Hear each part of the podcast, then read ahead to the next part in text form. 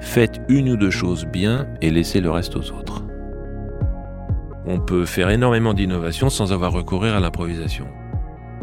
L'homme n'est jamais aussi créatif que quand il se pose aux frontières du chaos. Je tombe, je me relève, j'apprends. Le meilleur moyen de prévoir le futur, c'est de le créer. Cette citation résume assez bien le projet des Argonautes, celui de soutenir les entrepreneurs qui donnent du sens à la marche du monde. Bienvenue sur le micro des Argonautes, une série d'escales avec des hommes et des femmes qui nous partagent leur vision.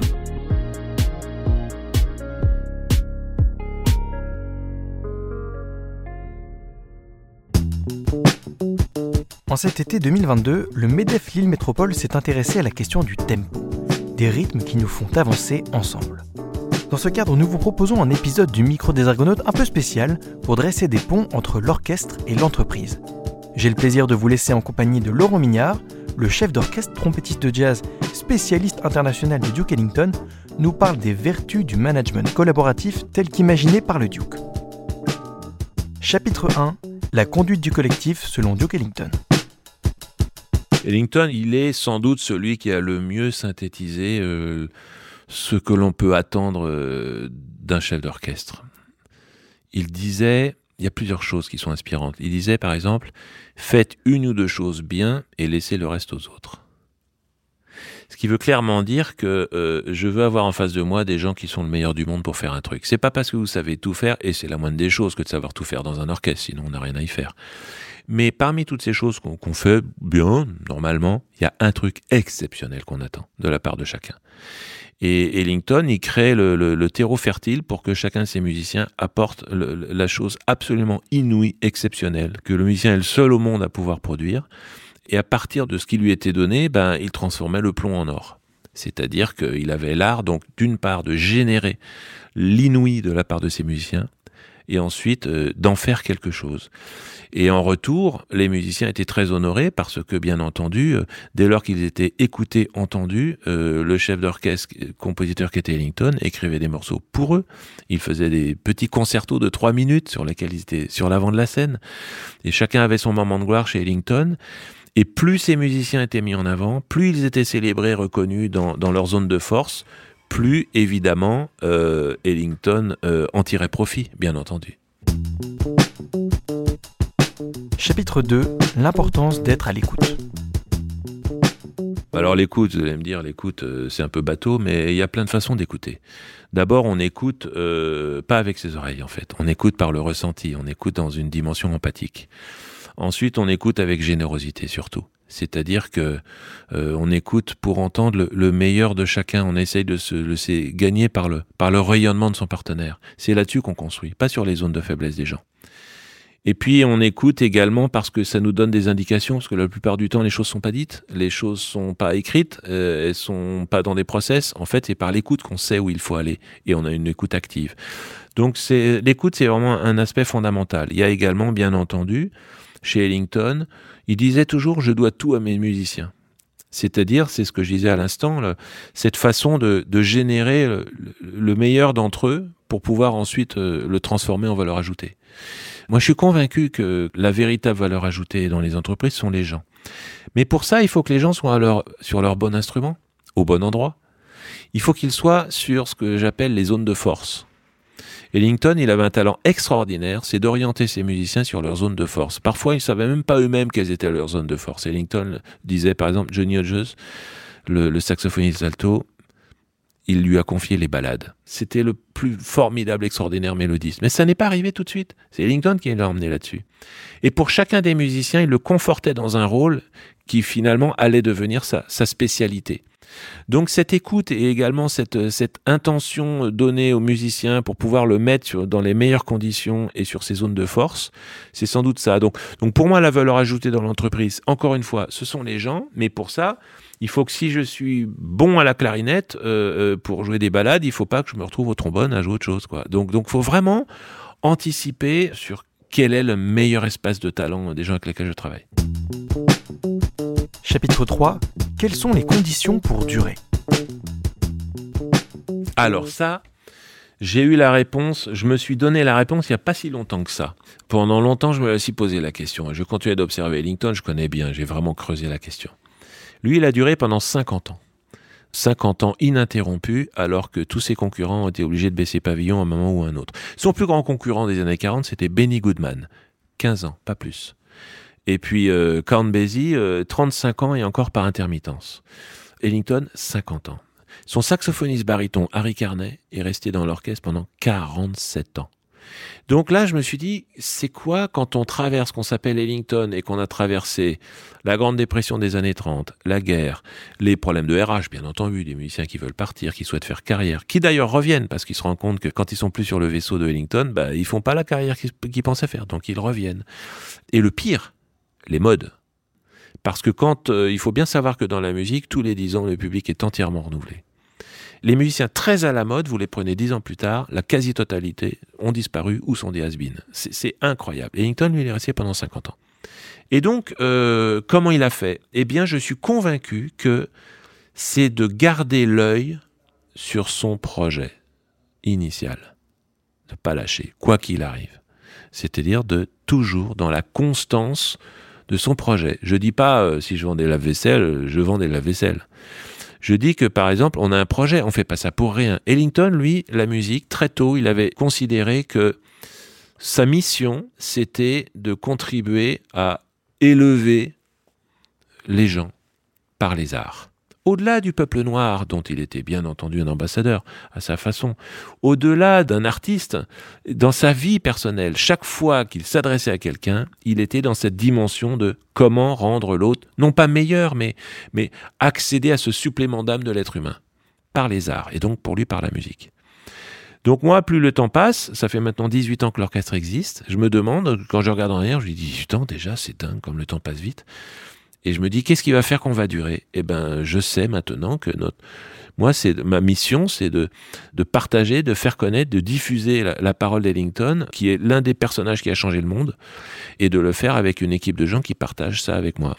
Vous savez, je, suis intervenu pour une grande entreprise du CAC 40 euh, il y a deux jours, et la question qui m'était posée, euh, c'était, euh, on est sans arrêt en train de nous demander d'aller dans l'innovation, aller plus loin, on a l'impression que ça va jamais être fini, quoi, ça n'arrête jamais, puis on a la première vague, puis après on nous présente le deuxième plan à trois ans, puis après on a un troisième plan qui arrive, et le tout s'organise sur 10 ans, mais on va jamais en voir le bout, quoi. C'est pas possible. On va jamais s'arrêter.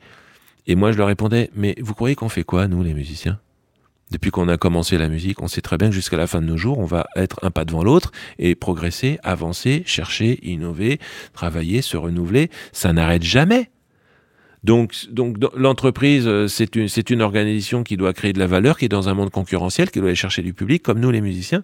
Donc, euh, c'est normal il faut être sans arrêt en train de, d'imaginer euh, ce que nos contemporains peuvent avoir besoin, parce que dans show business, il y a business. Chapitre 4. L'innovation est-elle une improvisation réussie? Innovation et improvisation, ça ne veut pas forcément dire la même chose. On peut faire énormément d'innovation sans avoir recours à l'improvisation. On parlait d'Ellington. Euh, je veux dire, 93% euh, des notes euh, qui sont jouées par l'orchestre Ellington sont des notes qui sont écrites sur le papier musique. Et on est face à un plus grand innovateur de toute l'histoire de, en tout cas, l'un des plus grands innovateurs du XXe siècle. Donc ça, c'est un non-sujet, cette histoire d'improvisation. On dit souvent le jazz, c'est l'improvisation. Non, pas forcément. Pas forcément.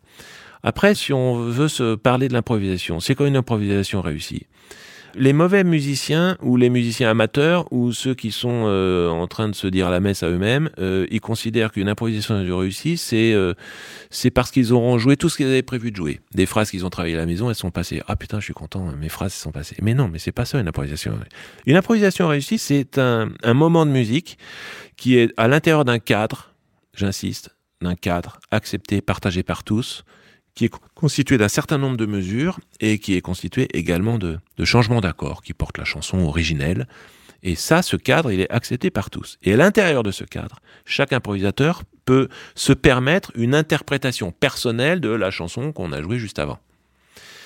Et l'improvisation réussie va être le fait qu'il se passe quelque chose. C'est pas juste des notes ou un gars qui a bien joué. Il se passe quelque chose entre nous il y a une interaction qui se produit avec la section rythmique, avec le pianiste, avec le collègue. L'improvisateur va aller dans un endroit qu'il n'avait pas imaginé à l'avance. il y a une notion qui est extrêmement importante, et les neurologues l'ont prouvé, c'est que l'homme n'est jamais aussi créatif que quand il se pose aux frontières du chaos. Et l'improvisation, c'est justement se mettre délibérément en danger, aux frontières du chaos, avec des zones de risque énormes. Hein. Risque de se faire honte à soi-même, risque de ne pas arriver à suivre, euh, de ne pas respecter les changements d'accord qui étaient tacitement acceptés, et puis euh, on passe autour. Alors le public s'en rend pas très compte, mais les collègues, eux, ils le savent. Et là, on passe pour un minable. Risque également de se décevoir soi-même, de décevoir le public. Cette zone de risque, ça a l'air de rien. Bon, il n'y a pas mort d'homme, mais sauf que quand on construit une carrière, deux fois, trois fois, quatre fois, au bout d'un moment, euh, il va falloir changer de métier, quoi, changer de, statut. Donc, cette notion de mise en danger délibérée, c'est ça qui va faire qu'on va l'épuiser dans nos ressources. Je fais pas la traduction, vous aurez très bien compris ce que je veux dire dans le monde de l'entreprise. Hein. C'est la même chose. Mais ça ne passe que par une acceptation absolument fondamentale et inconditionnelle, qui est le droit à l'erreur. Mais je vais même plus loin, c'est le devoir de faire des erreurs. Miles Davis disait, si tu ne fais jamais d'erreur, c'est une faute. Ça veut dire que tu t'empêches d'apprendre. Et nous qui nous parlons, euh, on n'est plus là pour nous, le rappeler, mais nos mamans pourraient nous le dire, euh, si elles étaient encore là pour nous le dire, c'est que avant de marcher, on est tombé un certain paquet de fois. Hein. Tomber, je me relève, tomber, je me relève, tomber, je me relève. Et au bout d'un moment, on marche. Mais franchement, euh, quelle différence il y a avec l'art des organisations si ce n'est justement de, revenir à ces principes fondamentaux Je tombe, je me relève, j'apprends. Chapitre 5 Le rôle du chef d'orchestre. Alors déjà, je voudrais dédramatiser euh, ou au contraire torpiller une idée fausse. Je voudrais que tout le monde entende et fasse entendre à tous les musiciens et à leur entourage, le chef d'orchestre n'est pas le meilleur musicien. Ça a l'air facile à dire comme ça. Mais s'il était le meilleur musicien, déjà pour commencer, euh, à mon avis, son orchestre sonnerait pas terrible parce qu'il y a grande chance qu'il y ait un orchestre de bras cassés autour de lui. Donc le chef d'orchestre, c'est celui qui va aller chercher les meilleurs musiciens. Et ensuite, le chef d'orchestre, c'est quelqu'un qui ne va certainement pas jouer au chef. C'est pour ça que cette appellation de chef d'orchestre est très mauvaise. Il faudrait plutôt dire comme en anglais ou en allemand, conducteur. C'est plus intéressant. Le chef d'orchestre ne donne pas d'ordre. Il conduit le bus. Il sait où il va, il a préparé sa route, et ensuite toute l'équipe euh, se laisse conduire. Après, quel est le besoin du musicien? Le chef d'orchestre n'a pas à dire au premier alto euh, ou au premier violon euh, comment jouer les notes. Il a affaire à un expert. Il va pas commencer à lui dire quoi faire. Par contre, il peut lui dire comment ça devrait sonner, à son idée, quelle serait l'intention qu'il faudra donner. Et il y a une petite notion là, je voudrais vous livrer tout de suite, très importante aussi. L'intention. L'intention précède l'action. Combien de fois on agit avant, avant de savoir même où on veut aller? Le chef d'orchestre, son rôle, c'est justement d'imaginer l'endroit où on veut aller collectivement, de créer les conditions pour que les musiciens aient envie d'y aller, sans donner d'ordre, comme disait euh, Ellington, vous devez pouvoir dire les choses aux gens sans avoir à les dire. Ça passe par la posture euh, personnelle, ça passe par tout le champ de communication non verbale. Mais vous savez très bien que dans la communication, euh, il y a à peu près 90% de la communication qui est en fait non verbale. C'est celle-là qu'on voit. Le verbal, c'est l'écume des choses. Ça passe par la communication non verbale, par l'exemplarité, par l'amour, par le, respect, par euh, la façon de vouloir le meilleur pour l'autre, comme on le voudrait pour son meilleur ami ou pour son enfant, et d'imaginer, euh, alors ça n'empêche pas l'exigence, attention, hein, parce qu'on va partager l'exigence. À quoi sert le chef d'orchestre? Eh bien en fait, quand il est devant l'orchestre, c'est André Villéger qui m'avait dit ça. Laurent, arrête de bouger les bras. Tu nous fatigues et en plus tu nous gênes. J'ai dit, mais André, euh, c'était au début. Euh, excuse-moi, non, mais c'est, t'as pas compris. On a besoin que tu nous dises comment ça sonne devant. Et oui, parce qu'en fait, les musiciens dans l'orchestre, ils n'ont qu'une écoute partielle de ce qui se passe. Le troisième trombone, il n'entend pas vraiment le saxophone, le deuxième ténor, parce que il, le présuppose, mais il l'entend pas vraiment. Le seul qui entend globalement, c'est le chef d'orchestre. Et c'est ce retour d'écoute dont ont besoin les musiciens. Et là, si on est dans son rôle, alors les musiciens se tournent vers, vous et vous disent Comment tu trouves que ça sonne? Tu veux que un peu plus plus d'attaque, plus mélo, euh, plus de trombone? Euh, Et donc, si on est sur ce registre-là, chacun est dans son rôle et chacun se complète. Et là, ça marche. Mais attention, hein. Moi, par exemple, quand dirige le Duke Orchestra, euh, je suis très très à l'écoute des suggestions des musiciens.